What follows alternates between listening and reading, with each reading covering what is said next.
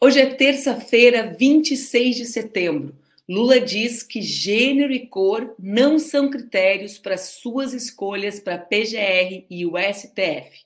Aniele Franco vira alvo de bolsonaristas da extrema-direita após usar avião da FAB para ir ao jogo assinar ação contra o racismo no futebol. Vem, vem comigo, que está chegando mais um Expresso com a Manu.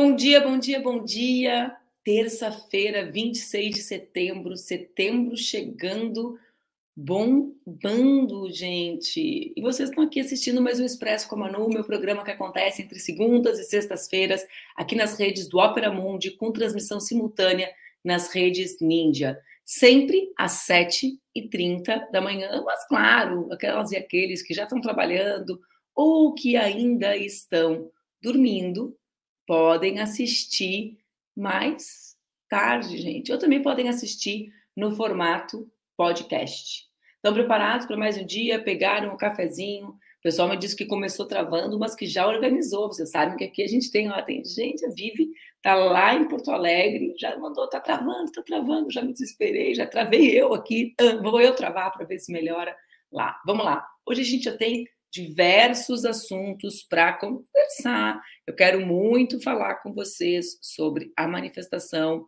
do presidente Lula, mas vou deixar ela por último para conversar sobre isso com a nossa convidada das terças-feiras, dessa terça, Maíra Cota, minha queridíssima amiga. Vocês vão ver, ela está à altura do desafio de conversar sobre gênero e raça no Supremo. Vamos segurar, vou segurar. Vamos começar conversando sobre os atos golpistas. Bom, ah, agora a lógica é eles vão ter que comparecer. Por quê? Porque o ministro do Supremo, Zanin, decidiu que o ex-chefe da GSI, Gabinete de Segurança Institucional da Presidência da República, o general Augusto Heleno, será obrigado a comparecer à CPMI dos atos golpistas nessa terça-feira. Eu não posso ouvir falar do general Heleno, gente, porque ele, durante as eleições de 2018, é justamente o cidadão que compartilhou o conteúdo dizendo que eu era vice-presidenta da Ursal. Qual era o conteúdo? Gente, gente, gente, esse homem foi o chefe do Gabinete da Segurança Institucional. O conteúdo era mais, nada mais, nada menos do que um bolo de aniversário com um ursinho carinhoso. Sacam os ursinhos carinhosos? Pois é, ele disse que o ursinho carinhoso era justamente a materialização da Ursal. Meu Deus do céu. Vamos lá. Ele vai ser obrigado a comparecer uh, na CPMI nessa terça-feira, no dia de hoje, mas não é obrigado a responder as perguntas cujas respostas possam gerar provas contra ele. Isso garante a nossa Constituição, né, gente? O Zanin é uma decisão contra ela. A decisão do Zanin seguiu a lógica de outros pedidos semelhantes de comparecimento às CPIs, em que os ministros da Corte mantêm a obrigação de comparecimento e autorizam o uso do silêncio. Somente Nunes Marques e André Mendonça já deram decisões, sorrisinho lembrando as indicações, já deram decisões que livraram da obrigação de comparecer a ex-diretora do Ministério da Justiça, Marília Alencar, e o assessor de Bolsonaro, Osmar Crivellati. O depoimento do general Heleno é bastante aguardado após trechos da delação de Mauro Cid terem afirmado que Bolsonaro se reuniu com a cúpula das Forças Armadas após as eleições de 22 para discutir detalhes de um possível golpe para não sair da presidência da República. Então, são os capítulos, é o desdobramento da delação do Mauro Cid que vão tornando mais relevantes os depoimentos na CPMI. Né? Vocês lembram que o Mauro Cid disse que o general que comandava a Marinha deu aval à ideia de golpe de Bolsonaro, mas novos detalhes também vão surgindo e, e, vamos ver o que, que o general Heleno, outro daqueles que era muito macho com a caneta e que parece ficar miudinho uh, diante da, das investigações agora, mas vamos ver o que ele vai nos trazer de novidades, novidades, novidades sobre os, as manifestações do 8 de janeiro e esse processo ali final, né? Também queria saber se o general Heleno, aquele que morria de medo da Ursal, sabia algo sobre a corrupção e a venda das joias por parte do presidente Bolsonaro, da sua família toda. Bom, falando sobre os atos golpistas, o, o, Brasil, essa pesquisa me chamou muita atenção e ela tem relação com as outras coisas que a gente conversa aqui no programa permanentemente, mas sobre como a gente consegue acumular forças para enfrentar a extrema direita no Brasil, gente. Por quê? Porque muita gente acha que por ter derrotado o Bolsonaro nas urnas, já e mesmo em função da sua ineligibilidade, acha que a extrema-direita está derrotada. Eu não acredito nisso. Vamos lá aos dados, né? O Brasil registrou mais manifestações de extrema-direita nos dois meses após as eleições do presidente Lula do que nos quatro anos anteriores. Esse dado faz parte do levantamento feito pela Lilian Sendretti, do SEBRAP, do Centro Brasileiro de Análise e Planejamento, e mostra que entre novembro de 22 e 8 de janeiro foram registradas mil 666 manifestações. Tudo bem, gente, eu juro, achei irônico o 666, né? Que quando eu era adolescente diziam que era o número do coisa ruim, 1.666 manifestações em favor do coisa ruim que tentou destruir o, o nosso país. Entre 18 e 21 foram 1.548 manifestações. Essas manifestações agressivas representam a maioria dos atos analisados, né? Mas o que puxa o número é justamente os bloqueios em estradas, que foram mais frequentes que concentrações e carreatas, que são justamente os atos considerados menos violentos. É impressionante, né, gente? Bom, nessa terça, Brasília volta a debater a vida dos outros. Os pastores que pregam o ódio, aqueles que se reivindicam cristãos e que praticam a violência permanente contra setores da sociedade, esses homens, né, que querem lacrar na internet, vão mais uma vez gastar o meu, o teu dinheiro que remunera eles, né? Nunca vi dinheiro mais mal gasto do que o salário dessa galera da extrema direita, mas eles vão hoje mais uma vez perder tempo debatendo a vida dos outros. Por que, que eu estou falando isso? Porque, mais uma vez, hoje, a Comissão de Previdência, Assistência Social, Infância, Adolescência e Família da Câmara dos Deputados volta a debater o casamento homoafetivo. Como vocês sabem, né, eles têm insistido né, na aprovação de um projeto que proíbe o casamento civil entre pessoas do mesmo sexo. Todas as vezes que a gente fala em casamento, eu gosto de falar que é o casamento civil, por quê? Porque uma das uh,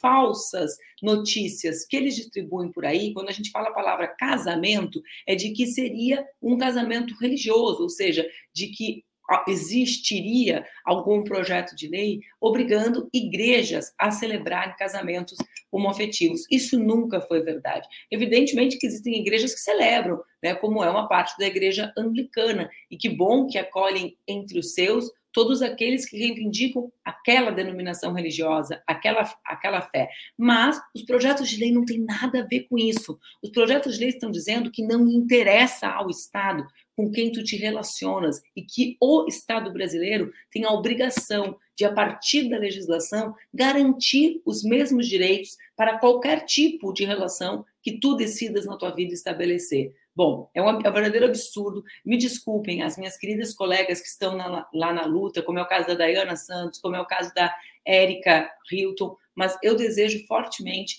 né, que esse circo protagonizado por esses palhaços da extrema-direita acabe de uma vez e que a gente garanta que o Brasil seja um país que enfrente a homofobia, a transfobia, a lesbofobia. A gente viu as cenas ontem aqui no programa da violência lesbofóbica provocada por babacas como esses parlamentares, com os seus discursos que trazem consequências sociais. Sim, o discurso não é algo que o pensamento manifesto, né, o discurso não fica parado nas redes sociais, desses homens da extrema direita. Sai para as ruas, né? Faz com que famílias sejam destruídas, faz com que crianças sejam agredidas no ambiente escolar, faz com que mulheres, como as minhas queridas companheiras, sejam agredidas quando tomam o seu café da manhã nas ruas, faz com que nós sejamos o país campeão de assassinatos de pessoas trans. Vocês são os responsáveis por isso. É por isso que a gente precisa que esse circo protagonizado por vocês chegue ao fim.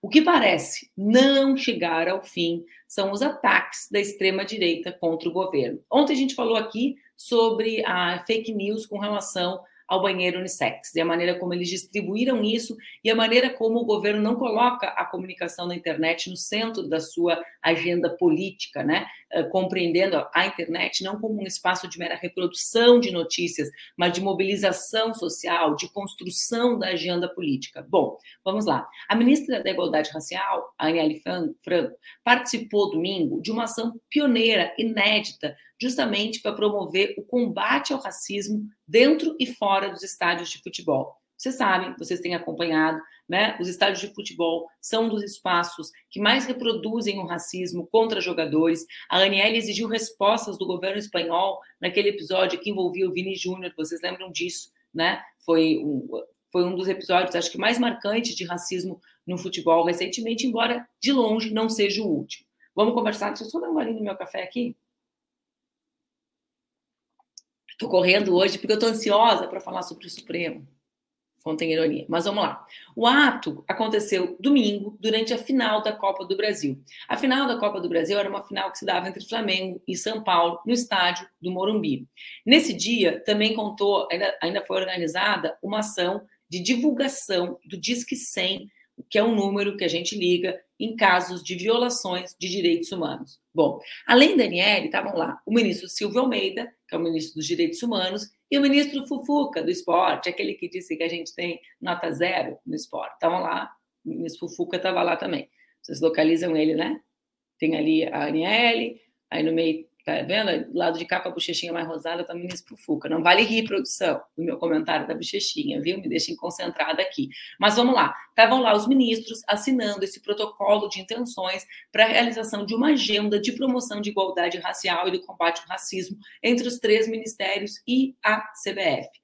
O final da, a final da Copa do Brasil foi escolhida justamente pelo alto número de pessoas presentes no estádio e pela grande audiência. São comuns nesses campeonatos. E também esses campeonatos são um momento de tensão, né? Por quê? Porque, óbvio, a Aniele é flamenguista, o São Paulo ganhou, sempre gera essa tensão das torcidas de futebol. O futebol é um ambiente de muita tensão, apesar da gente, né, muitas vezes só reconhecer a festa, o esporte, etc. Bom, a Aniele viajou de Brasília até lá no domingo com um avião da FAB. O uso do avião da FAB é regulamentado por um decreto presidencial e prevê uma ordem de prioridade, ou seja, primeiríssimo lugar, emergências médicas. Em segundo lugar, quando há razões de segurança, que provavelmente, ninguém comentou sobre isso, seja uma das razões pelas quais a Aniele fez uso do avião. Por quê? Porque a mesma extrema-direita que agora a enfrenta nas redes com seus métodos tradicionais é aquela que tripudia, que profana e que assassina várias vezes Marielle Franco quando negligencia, quando não, quando não exigiu nos últimos quatro anos, sob o seu governo de Bolsonaro, as investigações para a elucidação da execução da Marielle e do Anderson na cidade do Rio de Janeiro. Bom, além disso, evidentemente, existem as razões de viagens a serviço e é utilizado geralmente, diz inclusive a nota do Ministério, como praxe para deslocamentos para ações ministeriais e de governo uma medida de economia de gastos públicos para locomover as equipes, ou seja, quando são muitas pessoas que se deslocam, ele, o avião da FAB pode sair mais barato do que o voo comercial. Bom, ontem a gente falou sobre isso, sobre a maneira como a extrema-direita se organiza velozmente para destruir sobretudo aqueles que são mais vulneráveis dentro do governo. E é evidente que a ministra Aniele ela é mais vulnerável pelo fato de que ela é uma mulher negra ocupando um espaço de poder. E esses corpos, a gente fala muito sobre isso quando fala sobre desinformação, né, gente? Por quê? Porque na desinformação os alvos não são aleatórios, são sempre alvos uh, que conectam com os preconceitos, com os vieses que as pessoas têm na nossa sociedade. E se a gente aqui debate, a gente vai falar agora do Supremo Tribunal Federal, sobre, a, a sobre como o racismo né, estrutura a desigualdade brasileira, é evidente que uma ministra como a Aniele encontra mais resistência e mais preconceito na sociedade. Então, eu quero manifestar a minha solidariedade a ela. Ela disse algo muito verdadeiro. Acho que a gente não passou ainda os tweets da Anne, né? Era um domingo, a Anne tem dois, duas filhas pequenas, eu mesmo Muitas vezes deixei de fazer agenda nos domingos para ficar com a, minha, com a minha filha, com a minha família. Então ela disse justamente, né? Estava indo trabalhar no domingo incomoda. Os 30 quilão de cocaína que o Bolsonaro transportava nunca incomodou a MBL, né? Ficou, ó, silênciozinho, né? Com seu Frankenstein construído pelas suas campanhas nas redes. Mas bom, vamos lá falar sobre racismo, né? Porque a gente está falando sobre o racismo e sobre a maneira como a Aniele é enfrentada como alvo preferencial pelas redes da extrema-direita, pode tirar a Laila, mas agora a gente vai falar sobre outras mulheres negras, aquelas que nós, eu me incluo, queremos que ocupem espaços institucionais na sociedade. Por que a gente vai falar sobre isso? Porque ontem o presidente Lula, num daqueles seus momentos descontraídos, disse que não tem pressa para indicar substitutos para Rosa Weber e para Augusto Aras. E disse, aqui são aspas, que gênero e cor de pele não são critérios para as escolhas e que indicará pessoas que possam atender às expectativas do Brasil. Solta o vídeo do Lula falando para eu tomar um golinho no meu café e chamar a Maíra? Foi nenhuma profissão. Aproveitando o ensejo da diversidade no Supremo, o senhor pode escolher uma mulher para Deixa eu lhe falar, o, o critério não será mais esse. Eu estou muito tranquilo, por isso que eu estou dentro. Eu vou escolher uma pessoa que possa atender aos interesses e expectativas, sabe, do Brasil. Uma pessoa que possa servir o Brasil. Uma pessoa, sabe, que tenha respeito com a sociedade brasileira. Uma pessoa que tenha respeito, mas não medo da imprensa uma pessoa que vota adequadamente, sem precisar ficar votando pela imprensa. Sabe, então eu vou escolher. Já tem várias pessoas em mira.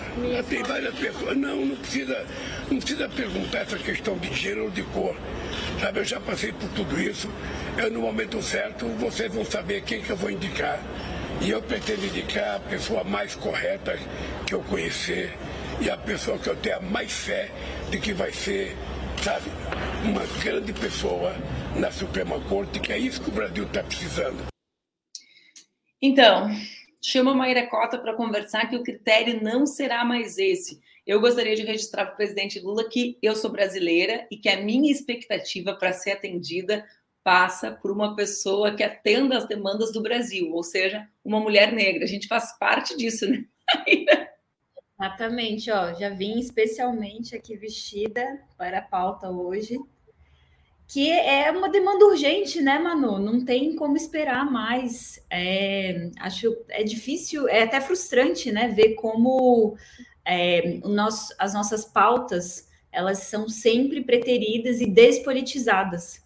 É, não tem nada mais político que o corpo de uma mulher negra ocupando um espaço de poder né? Que é, é, assim, não é não é estético, né? A representatividade ela não é estética. A representatividade ela corrige uma construção histórica que por séculos excluiu mulheres e pessoas não brancas dos espaços de poder e chegamos onde chegamos, né? Assim, com tantos tantas questões para resolver. Então, é, chega a ser frustrante mesmo a, a, a, insistência em despolitizar as nossas pautas, como se fosse apenas critérios técnicos que levaram os espaços de poder a ser ocupados por uh, homens brancos, né? Se a gente olhar para os homens brancos que estão no espaço de poder, inclusive no Supremo Tribunal Federal, a gente vai ver que a técnica passou longe, né? São sempre é, políticas identitárias a gente já falou disso aqui antes, né? É, não tem identitarismo mais forte que o identitarismo masculino branco uh, para ocupar os espaços de poder, né? O que, que isso significa? Homens que estão lá, pessoas que estão lá, simplesmente porque são homens brancos. E só por isso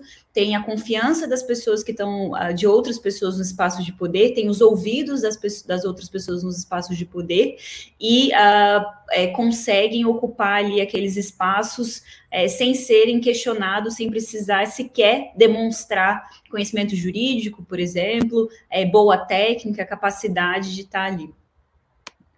Eu ia, eu estava te ouvindo falar, né? E tem alguns comentários aqui que eu acredito que tragam uh, justamente as contradições que a gente precisa conversar com a nossa turma. Porque o presidente Lula, quando se manifesta, ele cria uma contradição, né? Ele diz o seguinte: eu estou procurando uma pessoa capacitada. E gênero e cor, que é o que ele usa, não são os critérios mais para isso. Uh, na verdade, gênero e cor sempre foram os critérios. É, essa é uma das razões da Suprema Corte ser to totalmente branca. Mas qual é a contradição que ele cria, né, Ma né, Maíra? Justamente da ideia de que essa pessoa capacitada não pode ser uma mulher negra, né? Porque a gente pode entender a afirmação dele uh, literal ou pode desmembrá-la. Olha, uh, óbvio que seria diferente se a gente ouvisse assim: olha, eu tenho vários candidatos, tenho pessoas capacitadas que são homens, tenho pessoas capacitadas que são mulheres. Dentre essas, eu vou fazer o uso da minha atribuição. A escolha é uma atribuição minha. Já seria completamente diferente, não seria? É, exatamente, exatamente. É, a forma como ele coloca.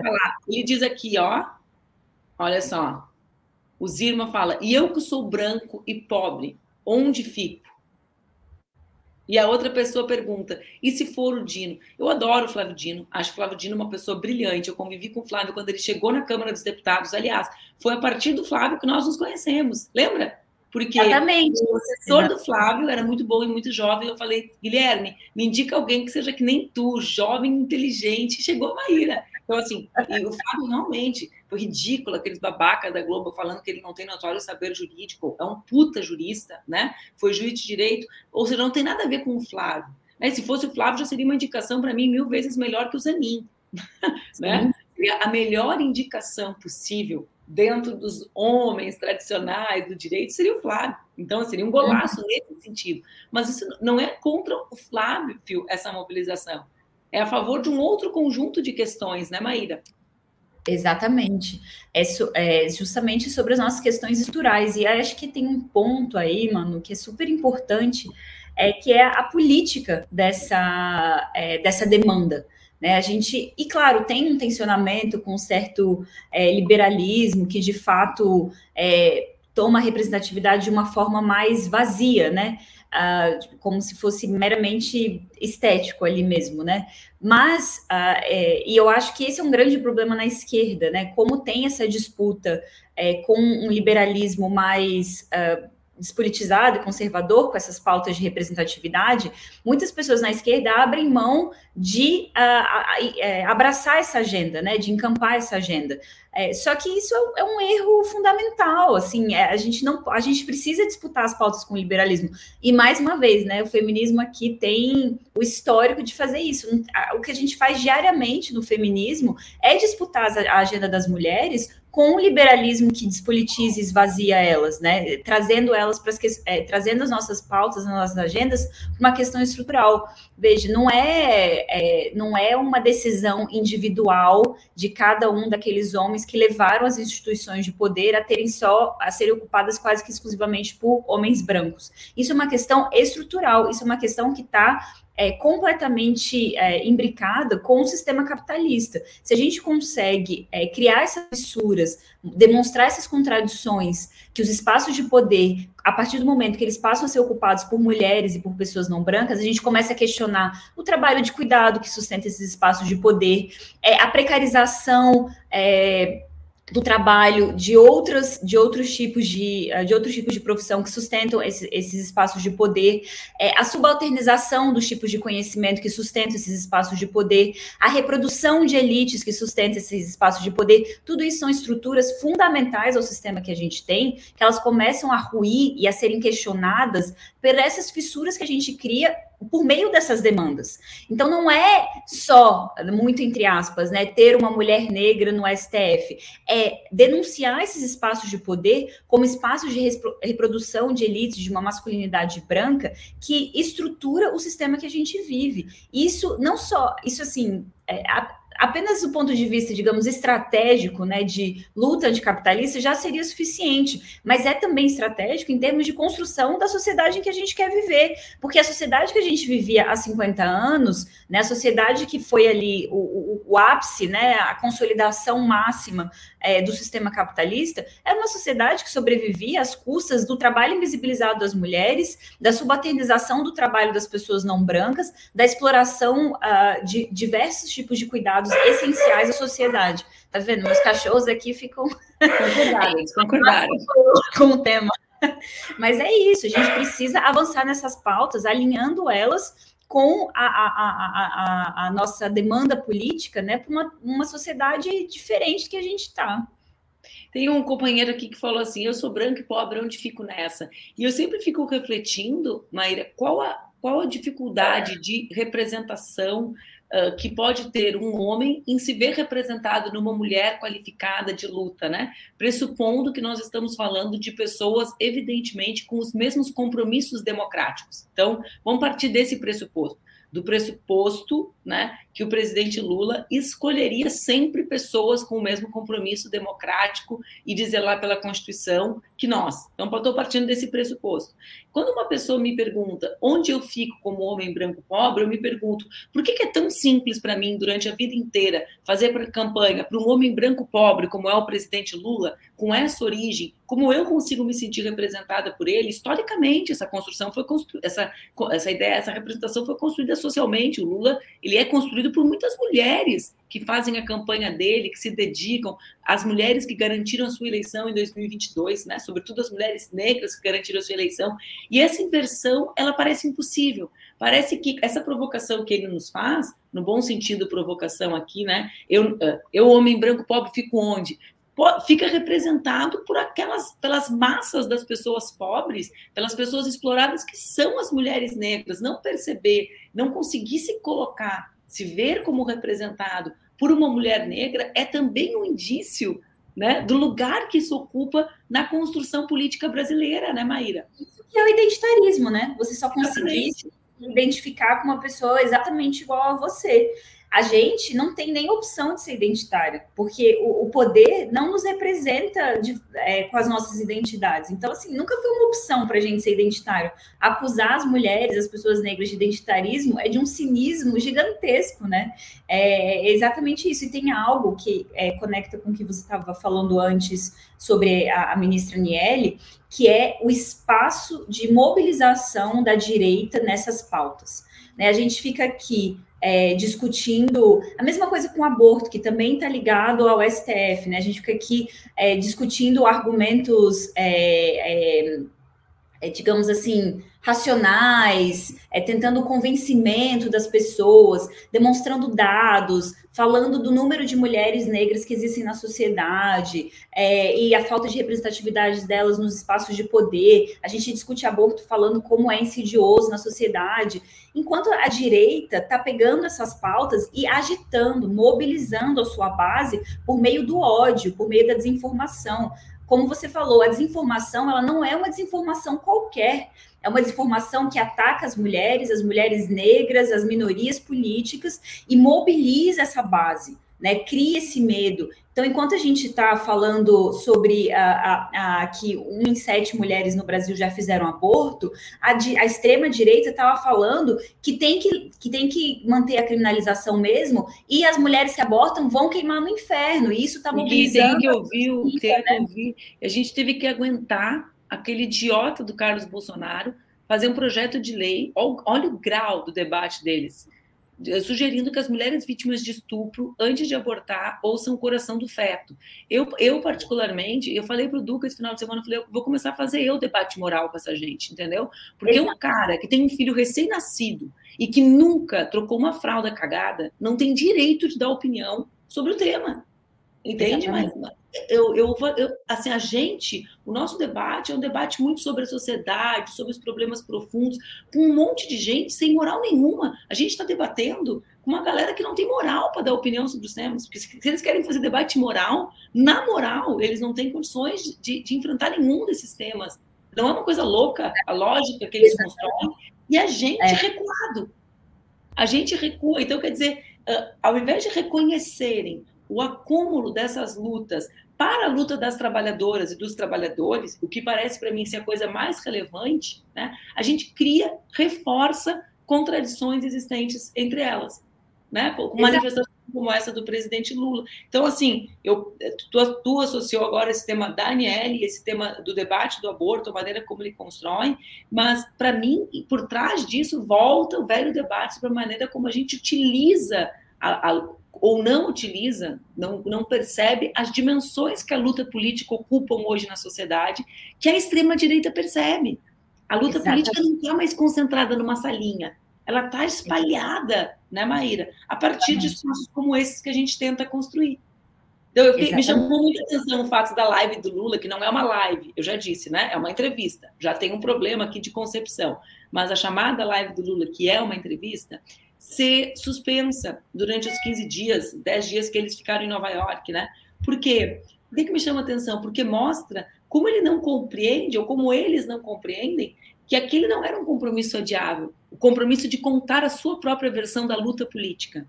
E que essas manifestações, como a que ele fez ontem, são a sua própria versão da luta política num espaço que a gente está disputando com a extrema-direita e que a extrema-direita segue nos ganhando. Basta ver que entre sexta e hoje foi banheiro unissex, os temas do aborto e agora a Aniele. Exatamente. É isso. É a sexualidade, o gênero e a raça. É onde eles mobilizam a, as suas bases e não é uma mobilização qualquer, é uma mobilização no ódio, é uma mobilização racista, misógina, homofóbica. Isso mobiliza, agita suas bases e politiza as pessoas. Né? E isso é uma forma de politização, uma politização extremista da direita, mas é uma politização. E a gente abre mão de fazer essa disputa por meio do que? O discurso dos gabinetes, né? Assim, repetindo os mesmos erros de 2003, abrindo mão de fazer essa disputa. E é o que você falou, não é uma, uma disputa moral, porque até na moral eles perdem. É uma, esco é uma escolha de não fazer mobilização política, de não, de não é, trazer as pessoas para a política que a gente quer. No momento que ele fala é, é, não vamos, gênero e raça não vai ser um critério de escolha no STF, ele está esvaziando a política, ele está abrindo mão de fazer a, uma disputa necessária de mobilização de bases, né? abrindo mão de suas bases. Isso é muito grave, é muito, muito grave. Isso, é, eu quero pegar essa, essa tua frase para a gente falar sobre isso antes de terminar, embora o nosso tempo já tenha acabado, porque eu adoro ficar te ouvindo, né? Mas uh, vê bem, quando tu fala assim, abrindo mão de fazer a disputa, a gente volta para aquele ponto que é como construir um governo em disputa, porque essa é a caracterização do governo, né? Qual é a caracterização que a gente faz do governo? Olha, é um governo em disputa, é um governo amplo, né? Um governo, é uma frente democrática para derrotar o Bolsonaro, correto, tinha que ser amplíssima mesmo, porque impedir Bolsonaro de ser reeleito exigia isso do Brasil, das forças sociais, mas se a gente não se organiza para fazer a disputa, ele perde o seu caráter de disputa, certo? Então, na verdade, essas manifestações do Lula o colocam de um lado da disputa. Uhum. Não colocam? Né? Sim. Porque, para mim, ele, era um, ele é o grande mediador dela. E ele sempre foi isso, né? Nas suas reuniões famosas ministeriais, em que ele colocava Marina e Dilma para falarem sobre meio ambiente, compunha, tentava compor. Ele, era, ele sempre foi o maestro dessa orquestra, né? Mas ontem ele diz, ó, oh, tudo bem, nessa orquestra aqui, o um movimento de mulheres, o um movimento antirracista que se mobiliza para ter uma ministra que o Brasil pode ter fé, porque o movimento negro e o movimento de mulheres, nesse momento, não fez indicação de nenhum Joaquim Barbosa, para trazer aqui a uhum. menção que eles sempre trazem, porque também isso também é algo revoltante, né? O uso do Joaquim Barbosa como grande super trunfo contra a indicação de uma mulher negra, quando ninguém fica falando, e não você, né, de todos os ministros indicados que fizeram, que cometeram equívocos ou que tiveram opiniões similares à de Joaquim Barbosa. Tem uma lista. Isso. Isso. E ministros de confiança, ministros que eram pessoas de confiança. Né? De, de, Exatamente. De... Então, só é lembrar, todos os que foram indicados, né? Quase todos os que estão agora no STF foram indicados por Lula e por Dilma. Uhum. Quase todos, não é verdade? Sim, sim. Estou tentando puxar memórias, tem algum anterior a eles, Maíra. Gilmar. Só o Gilmar. Mas é. Barroso, Fux, Toffoli, né? E, e, sempre o exemplo, super trunfo é: olha o que nós fizemos com o Joaquim Barbosa. Opa! É. Né? Exato, exato. É, e, e é, perde-se essa grande oportunidade de esvaziar o espaço de mobilização da extrema-direita. Acho que isso que está faltando ver. Assim, ainda que, ainda que você não se importe com a pauta das mulheres, com a pauta das pessoas negras, ainda que você não ache isso importante, pelo menos ache importante desmobilizar a extrema-direita. Isso é urgente, é fundamental. Eu falo isso também, é por isso que eu acho semelhante com a pauta do aborto. Assim, ainda que você esteja assim é, pouco se importando para as mulheres que morrem fazendo os, os procedimentos clandestinos, para as mulheres que sofrem é, a, o medo né, de, é, da, dessa gestação indesejada e não tem recursos e opções para isso. Ainda que essa não seja sua prioridade, que você nunca tenha parado para se preocupar com isso, pense que é nessas pautas, é justamente nesses espaços de uh, ódio às mulheres, é, de exercício livre do racismo, que a extrema-direita se mobiliza, né? que se agita, se organiza. É, esvaziar esses espaços. E como é que a gente esvazia esses espaços? Enfrentando. Né, reconhecendo que eles existem e fazendo a nossa contra a, a, o nosso, o nosso contra-ataque, né, a nossa, a nossa agitação, a nossa mobilização. É, a pauta por uma ministra negra no STF, ela não é uma pauta identitária, ela não é uma pauta estética, ela é uma pauta que visa corrigir uma distorção histórica estrutural, né? Uma distorção histórica estrutural que vai mostrar, que vai é, deflagrar o quanto que a nossa sociedade, o quanto que o nosso sistema capitalista só consegue sustentar pela exploração do trabalho invisibilizado das mulheres, pela exploração do trabalho precarizado das pessoas não brancas. Isso é urgente, é fundamental e a gente precisa enfrentar isso. Ó, eu já vou te liberar. Eu só quero o Alexandre, ele, ele, nos acompanha todos os dias aqui. Aí ele disse: a crítica é importante, mas a gente precisa defender as coisas positivas do governo Lula. Alexandre, eu acho que a gente precisa fazer as duas coisas, talvez essa seja a nossa diferença. Eu acho que a gente precisa reivindicar o governo, compreender as suas contradições, né? precisa compreender a grande crise que não é o Brasil que atravessa, o planeta atravessa, né? porque a gente é despolitizado para pensar essa crise, né? Mas Maíra, às vezes a gente acha que é possível solucionar todos os problemas só num país, como se a gente fosse uma ilha, né? É. Isso acontece até, enfim, mas não é o caso. O que vem ao caso, Alexandre, é que eu acredito que essas críticas que a gente faz disputam o rumo do governo, que a gente precisa ter ser um governo de ofensiva política, assim como o Bolsonaro tinha um governo de ofensiva e de mobilização. Nós não vamos conseguir, sem mobilização e sem ofensiva política, a gente não vai conseguir fazer o governo Lula corresponder às expectativas do povo. Porque já que a palavra é essa, expectativas do Brasil, como o presidente usou ontem com relação à ministra, e a minha expectativa é essa, né, que o povo brasileiro se veja no Supremo, se veja no Supremo não a partir da estética, como a Maíra fala, mas a partir das suas reivindicações, né, dos lugares que ele ocupa, da, a partir da desigualdade, da construção histórica e social. Então, sim, aqui a gente é um espaço de pressão política. Por quê? Porque a gente quer que esse governo seja um governo em disputa, não um governo que a gente perca por VO. O que é perder por VO? É aquele jogo que o time não se apresenta. Então, se é um governo de frente ampla contra o fascismo, bom, ela é ampla, mas tem esquerda. E o papel nosso é, né, levando em conta todos esses aspectos.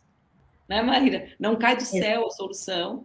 Bom, Exatamente. mas a gente precisa sonhar e lutar grande, não sonhar e lutar pequeno diante das regras que não são construídas pela gente, mas que são ditadas, sobretudo, pela direita brasileira, né, que a gente convencionou chamar de centrão. Exatamente. Um beijo, Maíra. Obrigada, um beijo. Maíra vem, fico aqui ouvindo ela, queria tomar nota, gente, sabe? Ela tá cada vez melhor. Um beijo bem grande. Tchau, Manu. Então, gente, me desculpem, fomos a 38 minutos, né? Eu fico aqui olhando os comentários de vocês, eu quero conversar com todo mundo. Se dependesse de mim, eu ficava conversando com vocês sempre. Olha só, antes de acabar, é WO, é VO, a gente fala VO, no Rio Grande do Sul eu sempre falei VO. WO, vocês falam, Alex, eu falo VO, sempre foi VO. Vou até pensar sobre esse assunto, mas eu sempre falei VO lá no Sul, a gente fala VO, sei lá. Acho que agora eu vou ficar reflexiva, vou ficar reflexiva. Mas eu quero mostrar um vídeo, um vídeo do SUS, que me emocionou, fez eu chorar ontem, chorar de bonito, de emoção, que é muito bom, porque no sábado, um homem descobriu que tinha chegado a hora dele no transplante quando estava fazendo uma escalada no Parque Nacional da Serra, uh, região serrana do Rio de Janeiro. Então ele estava lá, agora vocês vão ver o vídeo. O Ricardo Medeiros de Oliveira, de 48 anos, estava há nove anos na lista de espera por um rim. E ele estava fazendo uma trilha e um helicóptero dos bombeiros foi buscá-lo com a notícia que o órgão compatível estava ali a 120 quilômetros em Juiz de Fora esperando por ele, que ele tinha três horas para chegar até lá. Ele foi, já foi operado na Santa Casa de Juiz de Fora e passa bem. Viva o Sistema Único de Saúde, viva o SUS. Olhem o vídeo, que lindo. Aí, pessoal, o bombeiro chegando agora, fazendo contato com o Ricardo. emoção, né? Muita emoção de todos.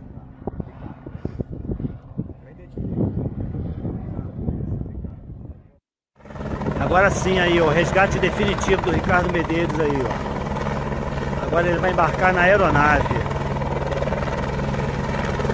Lindo, né, gente? Eu fiquei bem emocionada. Isso é foda mesmo. Desculpa a expressão. Isso é foda. Olha só, a gente se encontra amanhã, quarta-feira, às 7h30 da manhã, aqui no Expresso com a Manu. Amanhã, quarta, é o dia que eu converso com o Luiz Maurício. O Carlos quer saber eu sou colorada, né? Eu sou colorada. Já me deram o tema de casa, gente, que a vida inteira eu falei errado. Obrigada, obrigada, Alexandre, obrigada, Alex. Vocês entenderam, é o que vale. Fiquem bem, 40 minutos de programa. Um beijo, fiquem bem.